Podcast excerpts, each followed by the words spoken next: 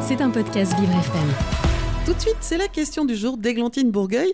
Et aujourd'hui, elle se demande quel est le but du coup de pouce du gouvernement sur la transition écologique? Bonjour Églantine. Bonjour Dominique. En effet, en début de semaine, les ministres de la transition économique, Agnès Pannier Ruinacher, et de la transition écologique, Christian Péchu, ont débloqué une enveloppe de 300 millions d'euros supplémentaires pour renforcer le dispositif Ma Prime Rénov, qui aide au financement des travaux de rénovation énergétique des ménages les plus modestes.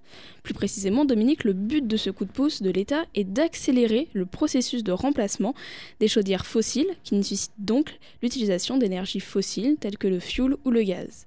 Mais voilà, cette démarche n'est pas anodine. En effet, elle s'inscrit dans le cadre de la planification écologique lancée par la Première ministre Elisabeth Borne et doit permettre de sécuriser l'attente des engagements climatiques du pays d'ici 2023.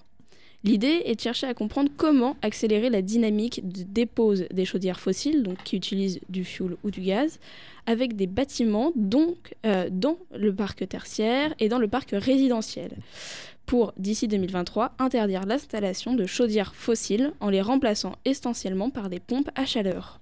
L'objectif du gouvernement est donc de passer de 200 000 rénovations d'ampleur en 2024 contre 90 000 actuellement.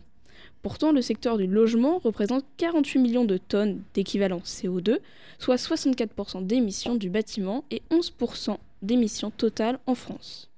En effet, encore beaucoup de foyers ont recours à cette énergie polluante, à ces énergies polluantes. D'ailleurs, les statistiques du Centre d'études et de recherche économique sur l'énergie, le CEREN, affirment que 11,2 millions de résidences principales recourent au gaz naturel et au gaz de pétrole liquéfié pour se chauffer en France en 2021 et que près de 2,7 millions de résidences principales étaient chauffées au fioul euh, domestique. Maintenant, Dominique, reste à savoir si les particuliers vont pouvoir suivre de leur rythme, puisque les matières premières restent chères et que les professionnels sont submergés de demandes de remplacement de chaudières.